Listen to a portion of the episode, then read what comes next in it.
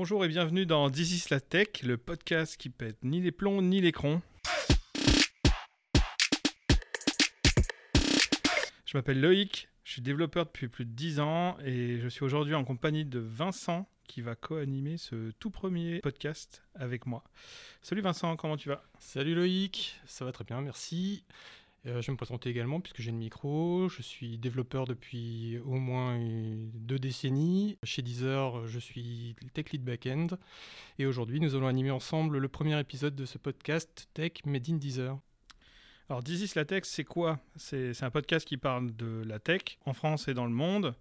Euh, on souhaite aborder des sujets aussi variés que l'agilité, l'accessibilité, les nouvelles technologies. Et aujourd'hui, pour la première, on va parler de diversité. Euh, on ne pourra évidemment pas tout aborder concernant la diversité, parce que c'est un sujet qui est très vaste. Donc on va se concentrer sur ce qui se passe chez nous à 10h, et on pourra cependant en reparler dans, de prochains épisodes. Donc ce n'est que partie remise. Et pour nous accompagner pour ce premier numéro de This is Tech, euh, nous accueillons aujourd'hui trois invités qui travaillent également chez Deezer. À commencer par Laura. Bonjour Laura. Est-ce que tu peux te présenter en quelques mots? Salut Vincent, salut Loïc. Euh, bah, moi c'est Laura, je suis développeuse chez Deezer depuis un peu plus d'un an et demi et euh, je suis très contente euh, d'être ici avec vous aujourd'hui. Merci Laura, on est content de t'avoir avec nous. À côté de toi se trouve Eva. Salut Eva. Bonjour tout le monde. Est-ce que tu peux te présenter toi aussi en quelques mots? Eh bien oui, moi c'est Eva, j'ai 31 ans, ça fait 10 ans que je vis de ma passion qui est le recrutement tech. Merci Eva et bonjour. Et enfin, nous accueillons également Gilles. Salut Gilles. Messieurs, dames, bonjour. Donc, me concernant, j'ai 52 ans. Je suis développeur en fait chez Deezer depuis euh, mars 2018, développeur heureux chez Deezer. Et je développe en fait depuis 1989 euh, officiellement. ça, ça, remonte un petit peu. À quelques siècles euh, près, c'est la révolution. Oui, ouais, exactement, tout à fait. Non, mais en fait, j'ai ça ça m'a permis de voir pas mal de boîtes, euh, pas mal d'évolutions, je pense qu'on va en parler dans la société. Voilà, je suis très très heureux de faire cette émission en mode compagnie. Eh ben, merci beaucoup, on va revenir là-dessus plus longuement pendant le, pendant le cœur de notre discussion. Euh, nous allons donc parler de diversité dans la tech, avant de conclure sur une note plus légère avec les coups de cœur de nos invités en fin d'épisode.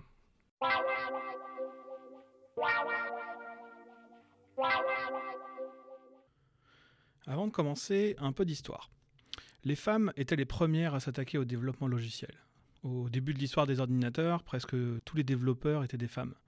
Soyons clairs, avant que le développement logiciel n'existe, les femmes étaient considérées comme des calculatrices, c'est-à-dire qu'elles réalisaient les calculs demandés dans le cadre de projets euh, scientifiques, d'ingénierie ou pour simplement envoyer des hommes sur la Lune.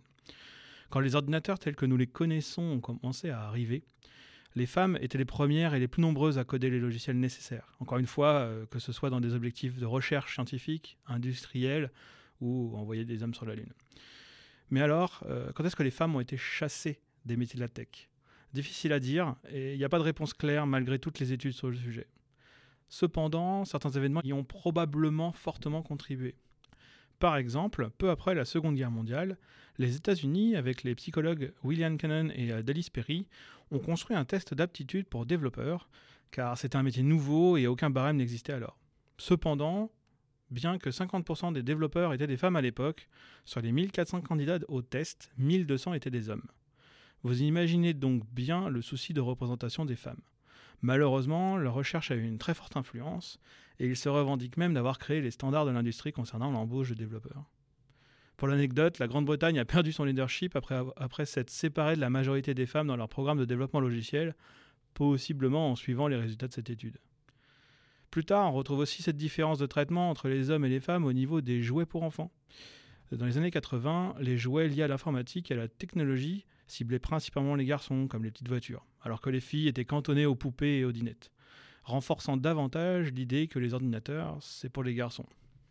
Aujourd'hui, les femmes doivent se battre dans un environnement hostile. Par exemple, certains pensent que les femmes auraient un regard différent et une façon de penser différente qui les amènerait à être moins efficaces. Rien. Aucune étude ni observation ne tend à prouver ni même corroborer un tout petit peu cette idée reçue. Les femmes travaillent dans un environnement hostile et se retrouvent dans des, conditions déplaisantes, principalement dues au comportement des hommes. Ça les force souvent à devoir choisir d'autres carrières plus saines.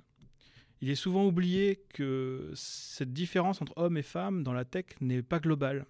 L'Inde est un bon exemple car les femmes y ont une meilleure place dans la tech que le reste du monde. En Europe, dans certains pays, les femmes ont aussi une bonne place dans la tech comme la Bulgarie ou la Roumanie. En fin de compte, les raisons pour lesquelles il y a moins de femmes que d'hommes dans la tech sont probablement euh, liées au sexisme et à notre monde patriarcal qui les chasse de la tech, comme dans beaucoup de métiers scientifiques et technologiques en général.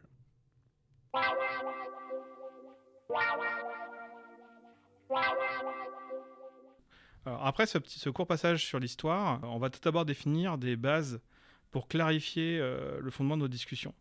La première question qu'on va, qu'on va aborder, c'est c'est quoi la diversité? Alors, la définition sur laquelle on va se baser, ça va être la suivante c'est euh, la diversité des effectifs consiste à avoir un ensemble de collaborateurs ayant des similarités et des différences en termes d'âge, de bagage culturel, de capacité physique ou handicap, d'origine, de religion, de genre, d'orientation sexuelle, etc., qui travaillent tous dans un même endroit. Et on va aussi parler de deux autres termes qui sont assez importants. On va parler de l'inclusion et de l'intégration. Ces deux termes semblent proches, mais ce n'est pas exactement les mêmes idées. L'intégration consiste à demander à quelqu'un de s'adapter quand il rentre dans un nouvel environnement professionnel. On lui demande de devenir une partie du groupe euh, et d'agir comme les autres, d'être comme la majorité. On, lui donne un modèle à suivre. Euh, alors que l'inclusion, ça va être un renversement de ses efforts et on nous invite à réfléchir, euh, nous, le, groupe accueillant, dans notre manière de travailler, de ce qui peut empêcher les autres individus d'avoir les mêmes chances que leurs collègues lorsqu'ils ont les mêmes compétences. L'inclusion, c'est donc l'action de créer un environnement dans lequel chaque individu ou groupe euh, peut être et se sentir bienvenu, respecté, soutenu, apprécié et à sa juste valeur. Donc il faut donc voir l'inclusion sur le lieu de travail comme un effort intentionnel pour créer une atmosphère d'appartenance dans laquelle à la fois la nouvelle personne qui arrive et les personnes déjà présentes peuvent contribuer et s'accomplir indépendamment de leur âge, de leur genre, de leur origine, de leur orientation sexuelle, etc. etc. Et j'ai envie de commencer à poser un peu à tous la, même question. Euh, dans vos expériences professionnelles, est-ce que vous avez le sentiment d'avoir vécu plutôt de l'inclusion ou de l'intégration? Est-ce que vous connaissiez déjà la différence avant? Alors moi, j'ai pas beaucoup de points de comparaison parce que Deezer, c'est ma première expérience professionnelle dans la tech. J'ai commencé donc par un stage chez Deezer il y, a, bah, il y a un an et demi de ça. Et quand je suis arrivée en stage, et même avant que j'arrive, en fait, j'ai senti que l'équipe euh, me recrutait pour euh, ce que j'étais, pour qui j'étais, euh, pour mes compétences, pour mon envie d'apprendre. Parce que, entre nous, un stage, voilà, ça requiert pas de l'expérience, mais surtout un peu de niaque et de motivation. Et ils ont bien vu que j'étais motivée et prête à apprendre, même si j'avais jamais eu d'autres expériences dans la tech. Euh, parce que voilà, je suis en reconversion euh, professionnelle. Avant, j'étais euh, danseuse et comédienne, et du coup, j'étais très très loin de ce monde-là. Donc voilà, arriver dans une boîte tech comme Deezer, dans une équipe, en plus je suis dans l'équipe tooling, donc on fait des outils pour les autres employés, donc assez technique. Euh, j'ai senti à aucun moment qu'il fallait que je sois comme eux. Au contraire, je pense qu'ils étaient très contents de recruter quelqu'un euh, qui avait eu un parcours différent, qui était en reconversion professionnelle et qui était justement enrichi de ces expériences différentes et qui pouvait peut-être apporter euh, d'autres compétences sur la table et surtout être en reconversion professionnelle, pour eux, ça voulait aussi dire que j'avais vraiment envie d'être là. Et du coup, euh, j'ai, ouais, franchement, du, début de, du moment où ils m'ont contacté, pendant tous les entretiens et au moment où je suis arrivée, j'ai senti vraiment une forme d'inclusion dans la mesure où euh, voilà, j'ai été acceptée pour qui je suis. Je suis pas, euh, je suis pas une nerd de, jeux vidéo comme la plupart de mes collègues, par exemple, et pourtant, je, je me sens pas rejetée. J'ai jamais senti l'obligation de devoir participer à des activités euh, autour des jeux vidéo ou je sais quel autre euh, thème un peu nerdy. et, dans ce sens, euh, je pense que j'ai pas mal de chance, même si encore une fois, j'ai pas de point de comparaison parce que c'est ma première expérience. je pense que j'ai plus vécu une expérience d'inclusion que d'intégration. Ok, je vais te poser la même question, Eva, du coup. Ah bah, du coup, moi j'ai quelques anecdotes. Alors, sans vous donner les noms des entreprises parce que c'est pas le propos. Euh, bah, par exemple, j'ai eu l'occasion de travailler dans le monde des grands magasins et de la mode. Et dès mon premier jour, on m'a clairement fait sentir que la façon dont je m'habillais et la façon, forcément, les, les, intérêts que je pouvais avoir dans la vie devaient maintenant tourner exclusivement autour de la mode, enfin, à tel point que tous les midis, on devait se rendre dans le grand magasin pour se réabsorber dans, dans le monde de la mode. Euh, par la suite, moi, j'ai travaillé dans le monde des médias, euh, et, pareil, euh, dès les entretiens, en fait, on m'a tout de suite demander et quelque part catégoriser selon le type de film que j'aimais, selon euh, le type d'émission que je regardais. Et là aussi, c'était important de montrer que euh, bah, on adhérait à une certaine euh, idée de la culture française et du coup des, des médias qu'on consommait. et en arrivant chez Deezer, bah, pour moi, l'idée c'était vraiment de rompre avec ça et en se disant bah tiens, ne serait-ce que de rentrer dans une entreprise internationale ou en moins avec une petite coloration internationale, ça peut déjà casser directement ça. Et c'était le cas, très clairement. Et quand je suis arrivée, c'était la première fois pour moi que dans une équipe, il y avait notamment des gens qui n'étaient pas français et pas francophones. Et rien que ça, déjà, ça, ça a complètement changé euh, voilà, vraiment le, la façon de vivre au quotidien et effectivement beaucoup plus du côté inclusion que, euh, que intégration. Et, du coup, cette notion de cette différence mm. entre intégration et inclusion, mm. euh, est-ce que c'est un concept que tu connaissais déjà ou même est-ce que tu l'avais déjà entendu parler de cette différence? Ah oui, complètement, parce que côté RH, euh, bah, c'est vraiment euh, des notions qu'on assimile normalement hein, dans tous nos programmes, dans tout ce qu'on essaye de mettre en valeur.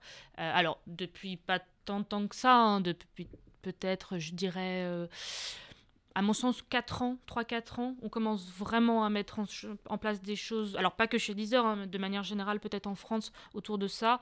Avant, c'est vrai que c'était plus ou moins la même notion diluée en disant bah on accueille tout le monde, mais peu importe comment et finalement euh, peu importe euh, voilà le résultat.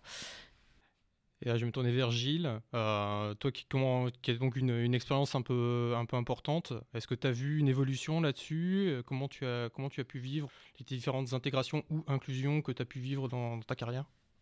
À l'évidence, évolution il y a eu, fort heureusement. Et pour moi, vraiment, la plus belle inclusion, est chez Deezer. Et j'ai été euh, euh, positivement choqué, je ne sais pas si on peut dire ça comme ça, en arrivant chez, chez, chez Deezer, de, l'inclusion qui a été faite de, de, mon humble personne au sein de beaucoup en fait de d'équipes, et pas seulement ma petite équipe, mais un peu de partout. Et je trouve ça relativement admirable et fort heureux parce que en fait, euh, j'ai vécu énormément d'intégration où on vous placez quelque part et dans un petit cercle et voilà, vous bougez pas. Et en fait, effectivement, hein, euh, je pense qu'on va peut-être en parler aussi, mais la place des femmes, en fait, euh, entre autres, et de la diversité, euh, avant, ça n'existait pas. Quoi. C'était, s'il y avait une dame qui était au milieu, là, c'était c'est un ovni tout le monde l'a regardé, on n'osait pas lui parler. Enfin bon, c'était catastrophique. Euh, et, aujourd'hui, je suis mais vraiment très heureux d'avoir dans mon équipe proche, par exemple, une développeuse, des gens de toute origine. De, voilà, je trouve ça très enrichissant et ça, fait respirer quoi. Et, tu saurais nous dire à peu près euh, vers quelle époque euh, cette, distinction justement entre tout le monde doit rentrer et s'intégrer dans les équipes et de on doit inclure euh, les nouveaux arrivants. Est-ce que pour toi, il y a un moment dans le temps où il y a eu un changement, où c'est quelque chose de progressif, ou c'est vraiment lié à l'entreprise elle-même hum, mes deux dernières expériences avant 10 heures, euh, alors date un peu parce que j'ai eu un break de 4 ans où j'ai fait que de la musique et après je suis arrivé chez, chez 10 heures. Mais mes deux expériences avant, euh, c'était pas du tout inclusif. Hein. C'était très difficile, je trouve. Il y avait beaucoup d'individualisme et, et en fait, on rejetait la personne qui était minimum différente. Enfin, on, dans l'ensemble, quoi. Moi, je, je comprenais, je comprenais pas en fait comment ça fonctionnait. Je vais faire un petit parallèle en fait dans la société, puisque bon, j'ai de l'expérience ou de l'âge en fait, ça dépend. Moi, à mon époque, en fait, euh, je, en deux mots, je venais quartier nord de Marseille et je fais un, amalgame avec de grands guillemets. Il y avait toutes les couleurs en fait de l'arc-en-ciel dans toutes mes potes et mes copines et autres. Et je voyais aucune différence envers, enfin, entre, entre moi et les autres personnes, quoi, que ce soit une fille ou quelqu'un qui venait d'origine différente et tout. Et en fait, c'est en arrivant effectivement dans ce milieu très masculin de la technique, la technologie, en fait, où ça m'a un peu, un peu choqué. Et en fait, je n'ai pas vu d'évolution jusqu'à ce que j'arrive chez Deezer. Et là, ça n'a pas été une évolution. Pour moi, c'est une révolution complète. Heureusement. Et je, me suis retrouvé euh, presque en enfance en me disant, ben ouais, mais c'est normal. Quoi. Donc voilà. J'espère que ça répond à ta question. Tout à fait. Euh, j'aimerais qu'on revienne un peu dans, au, tout début finalement du, parcours de, quelqu'un dans une, dans une entreprise. Et ce parcours, ça commence par le, parcours de recrutement. Et donc là, je me retourne vers notre spécialiste en plateau, euh, Eva. Comment est-ce qu'on aborde ça avec les équipes qui recrutent et euh, comment on gère ça au quotidien? Euh, bah, déjà, je pense qu'il ne faut pas éluder le fait que c'est un moment stressant, le recrutement, parce qu'on remplace quelqu'un de l'équipe qui est parti, c'est un manque, on a peur parce qu'on ne sait pas qui est-ce qu'on va retrouver après. Donc je pense qu'il faut vraiment agir très en amont notamment quand on fait un brief, en disant voilà, la personne est partie, on la remplace aujourd'hui. Donc déjà, est-ce qu'on peut anticiper et regarder l'état de ton équipe de façon très pragmatique, en disant voilà, euh, aujourd'hui ton équipe, est-ce que tu te rends compte que par exemple, tu n'as que des développeurs qui ont entre 35 et 40 ans, qui ont tous fait l'épithèque et euh, qui sont passés par le même type de boîte avec le même type d'évolution? Est-ce qu'aujourd'hui, tu te sens prêt dans la composition de ton équipe à inclure quel type de diversité? Et ça passe par quoi? Bah alors, bien sûr, une femme, ça ne pose absolument aucun sujet. Enfin, c'est les mêmes types de compétences, donc il n'y a pas de sujet. Mais par exemple, quelqu'un qui ne parlerait pas français, euh, quelqu'un qui va être en full remote, quelqu'un qui vient de reconversion, quelqu'un qui est beaucoup plus jeune, euh, quelqu'un qui est beaucoup plus âgé, quelqu'un qui a peut-être fait finalement que six mois de la technologie euh, qui, va, qui va servir, mais par contre qui a un parcours de dingue avant et qui a fait d'autres choses. Euh, ça, c'est des questions qu'il faut poser vraiment de façon euh, très concrète dès le brief.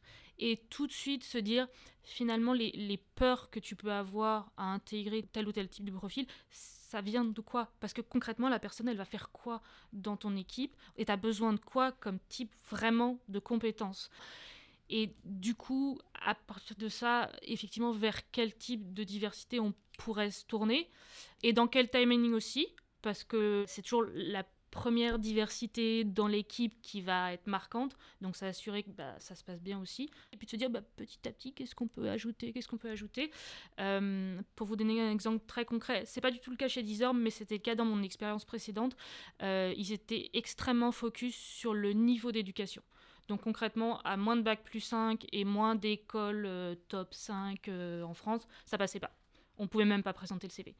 Et se dire que petit à petit, on arrive à dire ah bah, bac plus 5, mais d'une école hop, euh, moi, moi, foufou, puis un bac plus 4, et finalement terminer avec quelqu'un qui a pas d'école, ça prend du temps. Il faut aussi construire une confiance entre les recruteurs et les managers. mais c'est possible. Quelque chose qui marche très bien, c'est des séances de peer hunting, on va dire. Donc en gros, on va sur LinkedIn, on regarde les profils qui, par rapport aux compétences dont vous avez besoin, existent. Enfin, en tout cas, ceux qui sont sur LinkedIn. Euh, et ça, ça permet au-dessus de se dire, bah voilà, ça c'est le marché aujourd'hui. Regarde tout ce qu'il y a, regarde euh, tout ce qui existe, des gens qui sont dans des, par exemple, des entreprises que tu trouverais super, mais qui n'ont pas du tout de bac, euh, et ça marche très bien pour eux. Qu'est-ce que tu en penses? Voilà. Et en regardant vraiment les gens, ben on dit, bah en fait, bah oui, lui très bien, elle très bien, euh, lui, ce garçon qui finalement est à Montpellier, bah youpi, euh, ce garçon qui euh, à la base est développeur Python, bah vive le PHP, enfin voilà, ça marche aussi. et ça, d'être très pragmatique, je pense que ça, ça marche bien. Et tu as déjà eu le cas de personnes justement qui se sont fermées ou qui ont refusé certaines diversités? Peut-être des cas particuliers ou euh, des fois des idées, des idées reçues en disant ça c'est pas euh, possible, je pense que ça pourrait pas fonctionner. Oui, mais alors plus loin que la diversité, enfin pour moi c'est pas forcément de la diversité, c'est de se dire par exemple je veux pas quelqu'un qui qui a fait des boîtes de presta. Je veux pas quelqu'un qui est passé par telle boîte parce que je sais que c'est tous des abrutis, parce que j'en ai rencontré un que t'es pas bien, alors c'est tous des abrutis. Euh, voilà, j'ai jamais personne qui m'a dit frontalement ah bah non, euh, ce CV de, quelqu'un euh, qui vient du Maroc, j'en veux pas, ce CV féminin, j'en veux pas. Bon, ça, heureusement, normalement, ça n'existe plus vraiment. En tout cas, pas chez Deezer. je pense qu'il faut être là aussi un moment très clair sur. Il y a les choses qu'on peut éventuellement accepter sur le ton de la plaisanterie. Mais très vite, euh, si on regarde derrière en disant bah, écoute, euh, on va être très clair, euh, regarde son CV, elles sont où les compétences? Elles sont là, elles sont pas là. Bah, si elles sont là, tu passes une demi-heure avec lui au téléphone.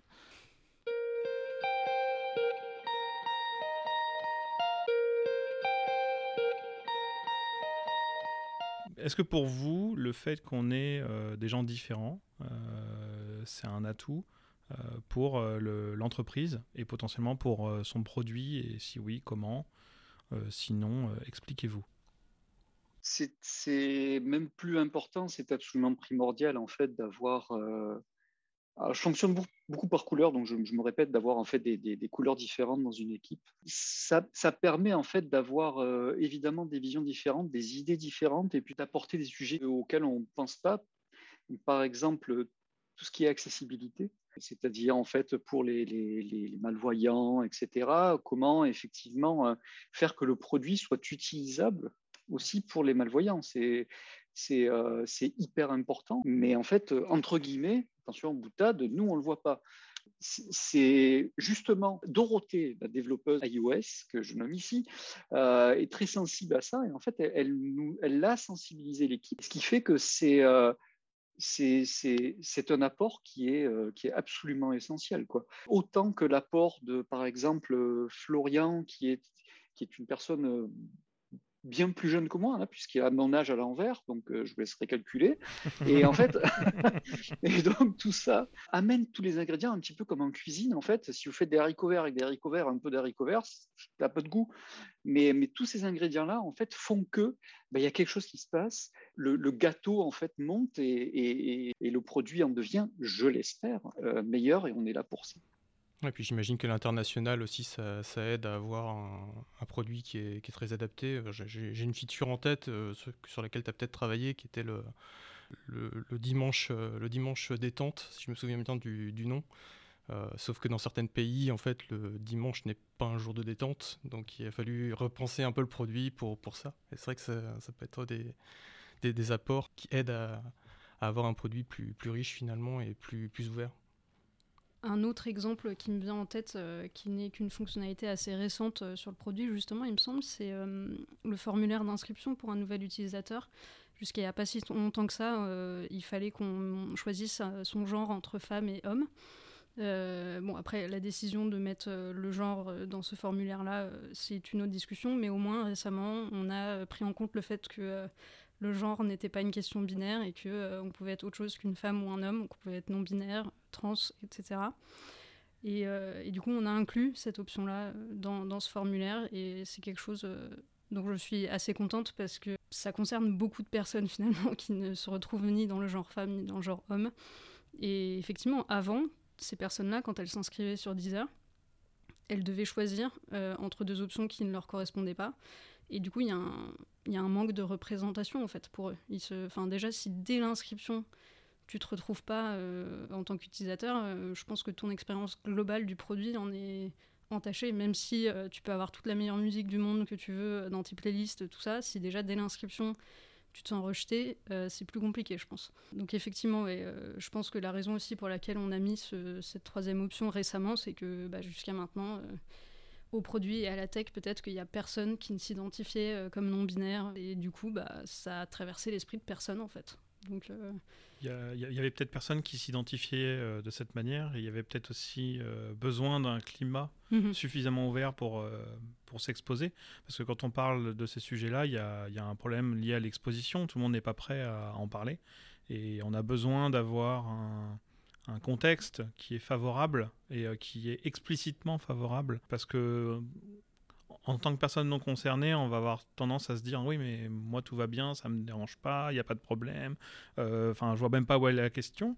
Alors mhm. que de l'autre côté, en fait, si c'est pas explicitement euh, indiqué, c'est pas compris comme ça parce que la société aujourd'hui n'est pas du tout inclusive naturellement comme ça. et qu'il il y a toujours une méfiance par rapport à, tous ces aspects-là. Et du coup, d'avoir un environnement qui favorise de manière explicite bah, des, discussions autour de ces sujets-là, sans pour autant stigmatiser les gens, c'est important. et j'ai l'impression personnellement que, que ce soit à Deezer ou dans d'autres environnements, que sur les, les, quelques dernières années, alors je ne saurais pas dire combien, euh, ça, les chakras se sont très ouverts, on va dire, et euh, euh, il y a beaucoup plus d'acceptation, même si c'est pas parfait et qu'il y a toujours, bah, comme, comme toujours, hein, les, les, blagues, les blagues qui sont pas drôles, les, les remarques qui, qui, blessent sans que les personnes qui les font s'en rendent, rendent, compte en fait.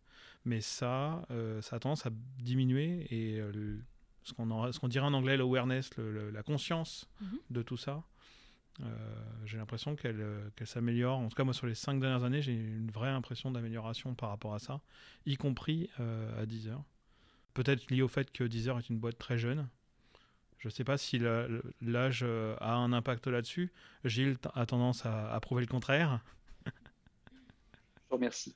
Euh, je te rejoins dans la société généralement. Euh, il y a une, vraie prise de conscience en fait euh, de tout ça et dans les sociétés d'autant plus. Et, et, ça fait du bien de plus avoir effectivement à entendre ces blagues plus que douteuses euh, que ce soit sur euh, un sexe différent ou sur effectivement des origines différentes. Et franchement, enfin, je, le répète une fois de plus, hein, euh, je ne sais pas si le mot bienveillance est galvaudé ou pas, mais je sais que, et je le ressens en fait tous les jours chez Deezer, c'est bah, c'est bienveillant et je viens le matin le cœur léger. Moi, je suis assez d'accord avec euh, ce que vous dites, mais il faut garder à l'esprit aussi que c'est un travail euh, de tous les jours et c'est un combat en fait pour beaucoup de minorités euh, depuis des décennies et ça commence à peine à faire son effet justement à l'échelle de la société et donc à l'échelle bah, de, de la tech, du milieu mmh. tech de manière générale. Et justement, comme c'est un combat, il ne faut pas qu'on perde ça de vue, il faut continuer de manière proactive à se battre justement pour plus d'inclusion, plus de diversité. Peut-être que Eva, tu voudras euh, mentionner euh, ce qu'on fait chez Deezer pour ça.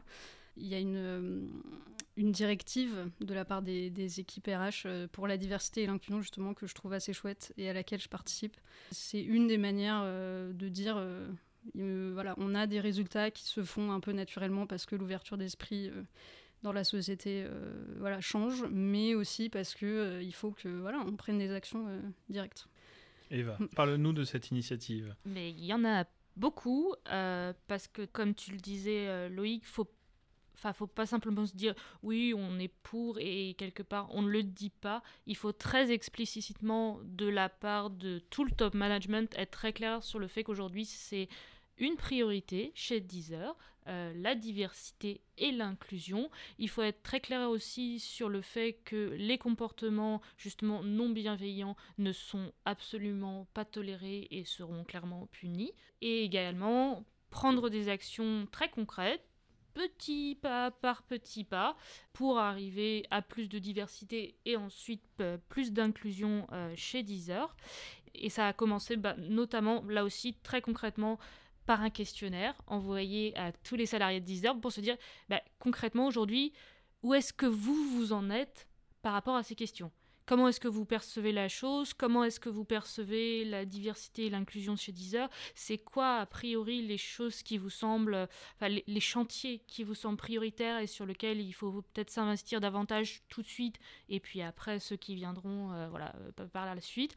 Euh, ça a été plutôt éclairant. Il y a il y a eu une belle participation euh, et les trois grands chantiers euh, sur lesquels les personnes chez Deezer se sont exprimées, c'est vraiment euh, la diversité homme-femme.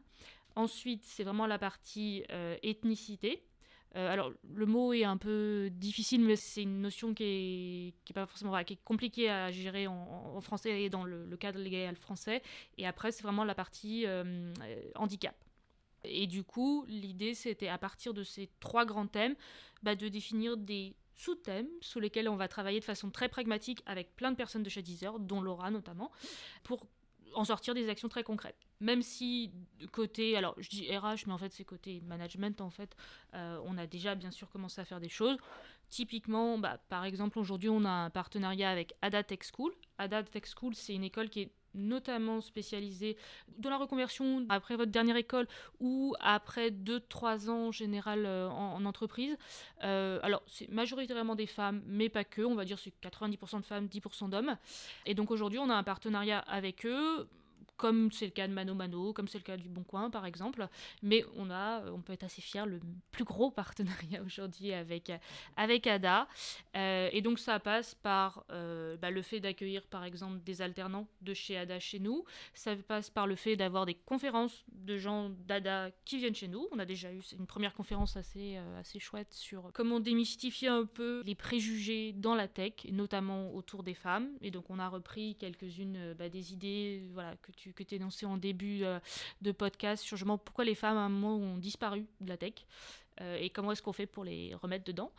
Euh, ça passe par le fait aussi de signer et de s'engager de façon explicite et écrite sur le fait que bah, voilà, nous, on, veut bah, de façon très concrète, par exemple, que nos annonces de poste, elles soient enfin par exemple qu'une femme qui lirait ce type d'annonce ne se ferme pas en disant bah c'est pas pour moi et ça peut paraître très bête, mais si une femme n'a pas 100% euh, des compétences euh, voilà, listées sur une job ad, bah, elle va pas postuler. Alors qu'un homme, en général, s'il a à peu près 60%, il va dire bon, je tente le coup.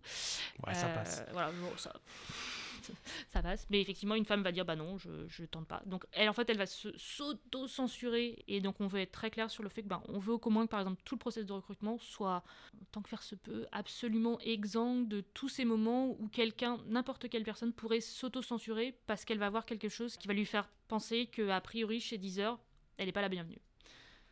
Ça, c'est toutes les actions qu'on va mener pour essayer d'améliorer les choses. Est-ce qu'on a une idée des chiffres sur euh, l'état de la diversité chez, chez Deezer, par exemple, là, à date? Alors, côté homme-femme, bah, par exemple, sur la partie product and tech, et en fait, tous les métiers tech, euh, en, femmes contributeurs uniques, on va dire, on est à peu près à 21,4 aujourd'hui. Pardon. Et donc, du coup, alors, ce qui par rapport à une moyenne européenne de 26% est pas. Bon, c'est pas fou, mais c'est correct quoi. Sur la partie ethnicity, euh, bah, concrètement en France, comme on n'a pas le droit de compter, euh, on va être très clair, je peux pas vous répondre. Par contre, je peux vous dire que par exemple sur le HQ de Paris, on a au moins 50 nationalités qui sont présentes. Donc bon, a priori, ça veut quand même dire qu'on a une certaine diversité. Euh, sur la partie handicap, là aussi, pour l'instant, bah, c'est compliqué de vous répondre parce que là non plus, on n'a pas vraiment le droit de compter. Donc on peut le faire dans d'autres pays, mais pas, ici. Euh, on peut le prendre par un autre biais. C'est par exemple le, biais de l'index égalité euh, professionnelle entre les hommes et les femmes, qui aujourd'hui est à 89 en 2020. C'est 86 en 2019, donc ça a un petit peu évolué. C'est un indicateur, pour être tout à fait franche, que j'aime pas beaucoup, parce qu'en fait, tous les critères sont publiés à l'avance. Donc en gros, on sait déjà sur quoi il faut travailler pour augmenter ce, parfois un peu artificiellement ce, ce critère. C'est pas ce qu'on fait chez nous, mais voilà, des entreprises qui voudraient avoir 95 euh, sur 100, ils savent qu'ils doivent travailler un tout petit peu sur, par exemple, le retour de congé maternité, ils savent qu'ils doivent travailler un tout petit peu sur les écarts de salaire entre hommes et femmes. Moi, ça me gêne que les consignes soient publiés à l'avance et qu'on sache voilà, ce qu'il faut faire pour arriver à 100%. Donc c'est un indicateur qu'on fait progresser chaque année, donc ça veut dire que quand même on progresse chaque année, mais il y a d'autres indicateurs et notamment le pourcentage de femmes qui seront présentes chez Deezer, notamment dans les postes tech, mais pas que, et aussi à des postes de management dans la tech. Et c'est dans ce sens-là, par exemple, qu'en Deezer, on a signé l'engagement Tech for Good. Et dans un des engagements Tech for Good, clairement, il y a par exemple le fait de se dire qu'en 2021, on doit, 2022, euh, pardon, on doit être à au moins 30% de femmes dans les postes de management. Alors ça, c'est tout 10 heures, donc concrètement, on y est déjà, mais on va quand même se dire, bah, on va pas se satisfaire d'être à plus de 30%, on va aller plus loin. Euh, et après, bon, ils sont pas très clairs, est-ce que c'est 2022, 2023 ou même 2024 Ce serait d'avoir 30% aussi côté femmes dans la tech. Mais bon, ça, clairement, on va pas attendre 2024 pour, euh, pour y arriver. Même si ça fait un gros effort, et ce qui veut dire qu'aussi que si vous avez des femmes à coopter, bah, vous n'hésitez pas, parce que bah, c'est aussi par là qu'on y arrivera. Euh, et clairement, pour une femme, par exemple, de pouvoir être cooptée dans une entreprise, ça a une vraie valeur et une vraie indication que c'est un endroit qui va être inclusif et intéressant pour elle. Donc c'est aussi un moyen d'en faire venir plus.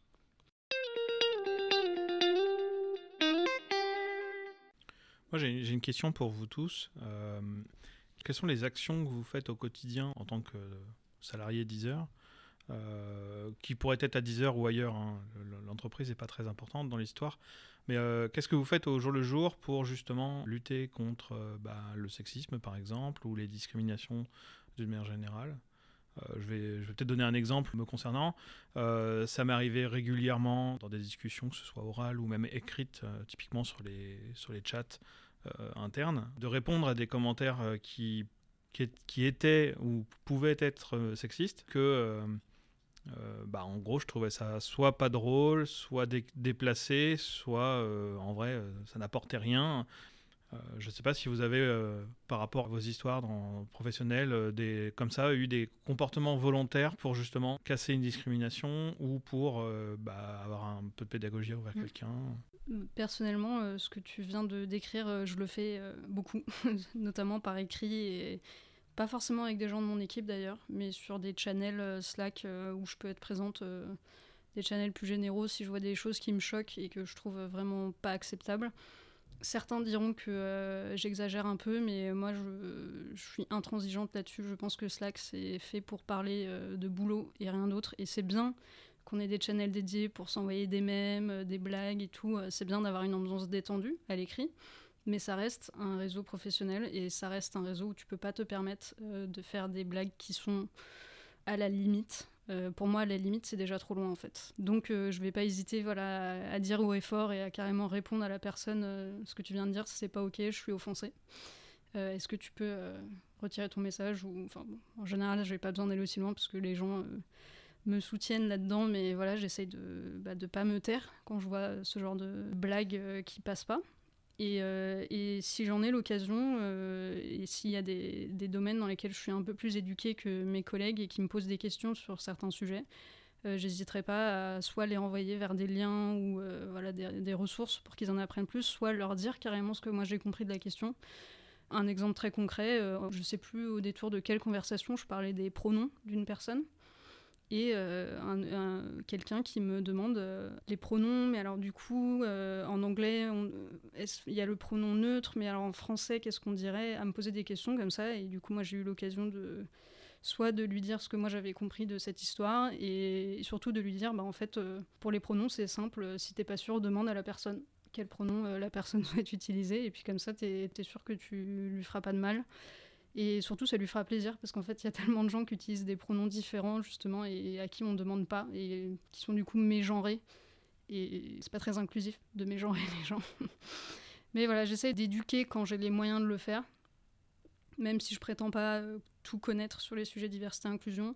J'ai beau être ambassadrice euh, diversité et inclusion, on a été formé sur ces sujets-là, mais on continue à se former. Euh, enfin, c'est une formation continue en fait. T'as jamais fini d'en apprendre plus sur la situation des autres et sur la diversité. Donc, euh, quand j'en ai la, la possibilité, j'essaye d'éduquer un peu euh, autour de moi, ou alors j'essaye de, de, me éduquer en premier lieu et ensuite d'aller transmettre les infos. Eva ou Gilles? J'ai eu la chance pour l'instant de ne pas avoir chez Deezer de ne pas avoir à, comment dire, à m'offusquer de beaucoup de choses parce qu'en en fait, il y a dans notre équipe, euh, il n'y a, a, aucun souci là-dessus parce que je pense que les gens sont conscients en fait que, euh, par exemple, le sexisme n'a absolument aucune place chez nous. Par contre, alors bon, comme je suis musicien, je, vais sur des, forums. il y a un énorme forum qui a 50 euh, 000 membres, je crois, ou un truc comme ça. Et il y a une demoiselle qui est absolument exceptionnelle, qui est une compositrice et qui fait des vidéos sur YouTube pour un peu expliquer euh, ses compositions ou le matériel qu'elle utilise, ou des instruments virtuels. C'est absolument génial. Et évidemment, il y a toujours quelqu'un qui arrive et qui dit Ah, mais c'est sympa. Puis en plus, franchement, euh, tu as vu, elle est super jolie. Et tout ça dans, un forum où on parle de musique et de et d'art et de technique et tout. Et en fait, bon, il, se fait très très vite euh, remettre à l'endroit, heureusement. Je crois pas que ce soit des. Enfin, moi, de ce que j'ai vu du, du, de la personne qui a dit ça, c'est pas une personne qui a mon âge, c'est aussi une personne jeune, ce qui veut dire qu'il y a encore, malgré le fait que quand même dans notre société d'aujourd'hui, on est quand même beaucoup plus conscient de beaucoup de choses. Et il y a quand même encore, malheureusement, des, personnes qui attaquent encore euh, au nom du sexisme, au nom, euh, je suppose évidemment, du racisme et, et, autres, euh, et autres fléaux. Oui, et donc effectivement, pour moi, il y a deux choses à faire. La première, bah, vous trouvez tous normal de faire de la veille sur vos métiers respectifs.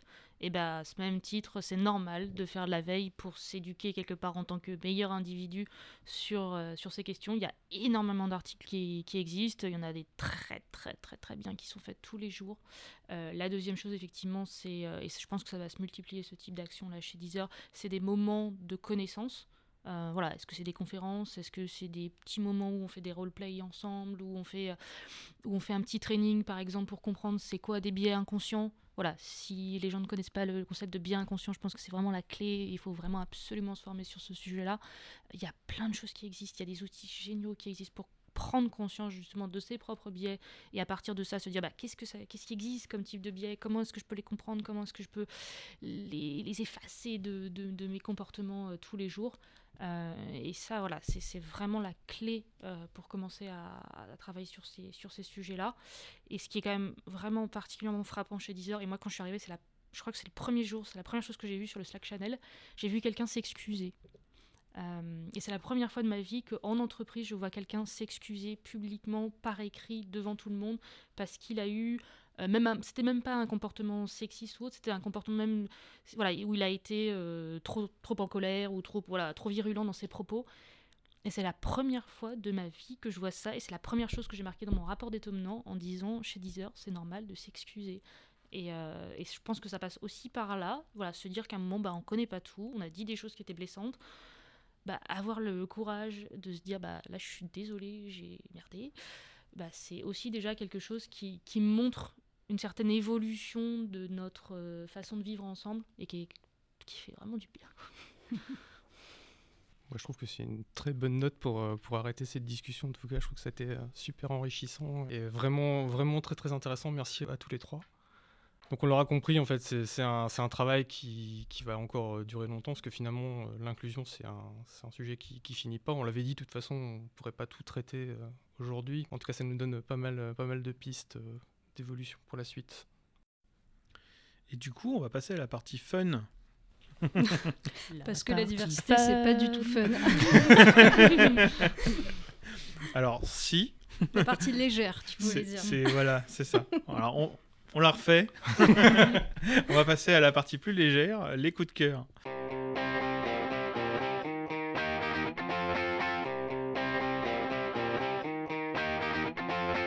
Sur Deezer, vous pouvez mettre en favori un petit peu ce que vous voulez. Et la question, c'est euh, bah, partagez-nous euh, le coup de cœur que vous aimeriez euh, partager sans contrainte. Je vais, je vais commencer, tout le monde me regarde. c'est un truc que j'ai découvert récemment, mais que je crois qui n'est pas récent du tout, un peu particulier, qui s'appelle Plantasia de Mort Garson. Et c'est tout simplement un album qui est une symphonie pour les plantes en fait. C'est de la musique pour plantes et pour les gens qui aiment les plantes. Enfin, c'est le pitch sur l'album en tout cas. Et je sais pas, ça a quelque chose de très éthéré, très, euh, c'est beaucoup de synthé, mais en mode symphonique en même temps. Très léger. Je trouve que c'est de la bonne musique à écouter euh, quand on se balade dans la nature ou même juste dehors euh, dans la ville. Voilà. Ça me fait un peu penser à Végétal d'Émilie Simon, ah. qui est un album exceptionnel. C'est très végétal comme album. Voilà. Eva? Euh, bah, moi, je cherchais euh, la semaine dernière des chansons pour faire un lip sync battle. Alors, un lip sync battle, en gros, on voulait faire avec ça avec l'équipe RH. Donc, en gros, vous devez chanter et genre mimer avec votre bouche euh, bah, la musique pendant qu'une musique passe, idéalement danser et chanter en même temps. Il n'y a pas tant de chansons comme ça qui sont bien pour faire ça. Si on passe les chansons Disney et les chansons d'Abba, qui sont voilà, en général la référence pour ce genre de choses. Euh, voilà, donc je pense que je vais travailler sur I Am de Club Yoko. Euh, voilà, qui est une chanson très entraînante et qui passera très bien pour le lip sync. Bon, je danserai pas, mais ça sera pas mal. Et Gilles? Alors, je suis embêté en fait parce que, parce que c'est difficile de sortir un coup de cœur. Vu mon âge, en fait, euh, j'ai hésité avec euh, The Ecstasy of Gold de Morricone, euh, des trucs de Keith Jarrett, donc comme pianiste en solo au concert à Cologne, du Concert. Puis en fait, il y en a deux vraiment qui, qui pour moi, m'ont construit. Alors, vous allez voir, encore une petite boutade.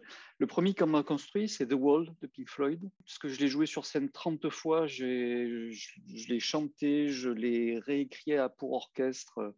J'ai une brique à la maison du dernier concert de Roger Waters. Euh, un je, je, suis jaloux. Ah, moi aussi. je, je, non, c'est un album qui vraiment qui m'a construit en 79. La première fois que je l'ai entendu, j'ai fait what? Alors ça c'est vraiment le premier truc. Et puis le deuxième truc, c'est un groupe qui s'appelle Marillion, un groupe anglais. Euh, la chanson s'appelle Lavender. Elle parle de Lyon, là où j'ai vécu. Elle parle de beaucoup de choses. Et Marillion, en fait, j'ai joué avec eux en décembre 2019 à Pliel. J'ai dirigé un chœur. C'est aussi un groupe qui m'a construit. C'est un vieux groupe, hein, ils ont commencé en 83, donc ils ont à peu près mon âge. C'est des gens qui ont une discographie exceptionnelle euh, et qui font passer des émotions. Et je pense que pour moi, c'est ça le principal dans, dans la musique. Je ne peux que valider Pink Floyd. moi aussi. Pareil. Ça, ça, si ça t'a construit, ça m'a aussi construit. Alors qu'on a quelques décennies d'écart. Pareil. Ah tout à fait. Ça a dû construire beaucoup de gens. Je suis ah, très étonné, euh, agréablement surpris. La bonne musique, c'est de la bonne musique. C'est vrai. Moi, j'ai toujours euh, été jaloux de mes parents qui me disaient. Euh, ah ouais, le concert de Pink Floyd à Versailles, ah, c'était top. Hein. D'ailleurs, on t'avait laissé chez ta grand-mère. Scandale. Eh ben, merci beaucoup à vous tous pour votre participation à cette première. on espère peut-être vous revoir un jour. Et d'ici là, euh, bonne musique. Ouais, merci. Merci beaucoup. Merci à tous. À plus. Merci, ça fait un plaisir.